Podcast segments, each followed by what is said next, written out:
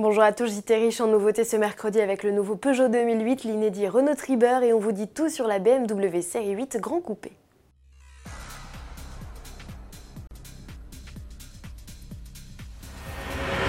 Look baroudeur assumé, très musclé, le nouveau 2008 n'a plus grand chose à voir avec son prédécesseur. Le SUV citadin né en 2013 s'affirme. Cette deuxième génération assume clairement sa filiation avec ses grands frères, les 3008 et 5008. Dans sa transformation, le 2008 a beaucoup grandi, plus 14 cm en longueur pour atteindre les 4,30 m. C'est 15 cm de moins qu'un 3008. L'empattement s'est aussi allongé, plus 4 cm. Si le coffre gagne 10 décimètres cubes pour atteindre un volume total de 434 décimètres cubes, ces dimensions plus généreuses veulent surtout favoriser l'habitabilité. Promesse tenue, réponse avec notre envoyé spécial Agnès Lasbarère. Eh bien, promesse tenue, en s'installant à l'arrière, on constate tout de suite qu'on a plus d'espace pour les jambes. D'après nos premières mesures que nous confirmerons lors des premiers essais, eh bien, on a entre 3 et 4 cm de mieux. Et ça, c'est vraiment pas mal.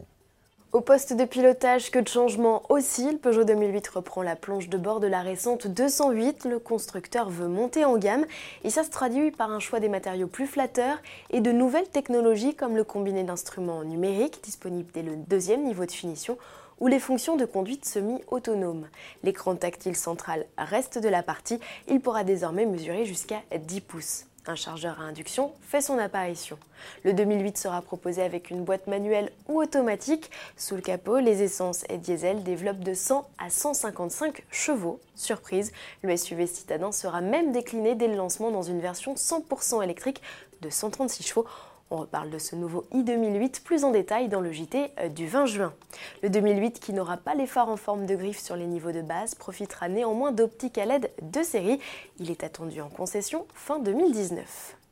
Renault étoffe son offre de modèles. Voici le Triber. Ce véhicule à mi-chemin entre un SUV et un ludospace a été spécialement conçu pour le marché indien où il fera d'ailleurs ses débuts fin 2019. Mais le constructeur ne s'en cache pas, le Triber pourrait bien s'exporter à l'international. Avec lui, Renault réalise un vrai tour de force, faire rentrer 7 passagers adultes dont 3,99 m de long, c'est 6 cm plus court qu'une Clio. Au rang 2, la banquette est coulissante et profite de dossiers inclinables. Le volume de coffre oscille de 84 à 625 litres en version 7 ou 5 places. La planche de bord au design moderne accueille des compteurs numériques et un écran tactile avec caméra de recul. Le Triber peut aussi profiter de la climatisation et d'un accès main libre. Une boîte manuelle ou robotisée accompagne le 3 cylindres à litre essence de 72 chevaux, le même que la Twingo. Si le poids à vide est quasi identique à la citadine avec 950 kg, le bloc risque d'être à la peine une fois les occupants à bord. Comme la Quid dédiée au marché émergent, on verrait bien le Triber frocher nos frontières et pourquoi pas sous le badge Dacia. La série 8 est de retour après le coupé et le cabriolet place au grand coupé pour accueillir deux portes supplémentaires et offrir quatre places à bord. Le modèle s'est allongé de 23 cm. La série 8 grand coupé flirte désormais avec les 5 m 10. L'empattement a gagné 20 cm. La berline est aussi plus haute et plus large. Le coffre à ouverture main libre en profite pour gagner 20 litres. Le mobilier à bord et les équipements sont inchangés comparés aux autres carrosseries déjà présentées. Seule différence, la possibilité d'opter pour un toit en verre panoramique. De série, la 4 porte profite de l'affichage tête haute et du combiné d'instruments numériques. Sous le capot, on retrouve un 6 cylindres diesel de 320 chevaux et un 6 cylindres essence de 340 chevaux. La M850i et son V8 de 530 chevaux jouent la sportive de la gamme en attendant l'arrivée très prochaine de la radicale M8 Grand Coupé.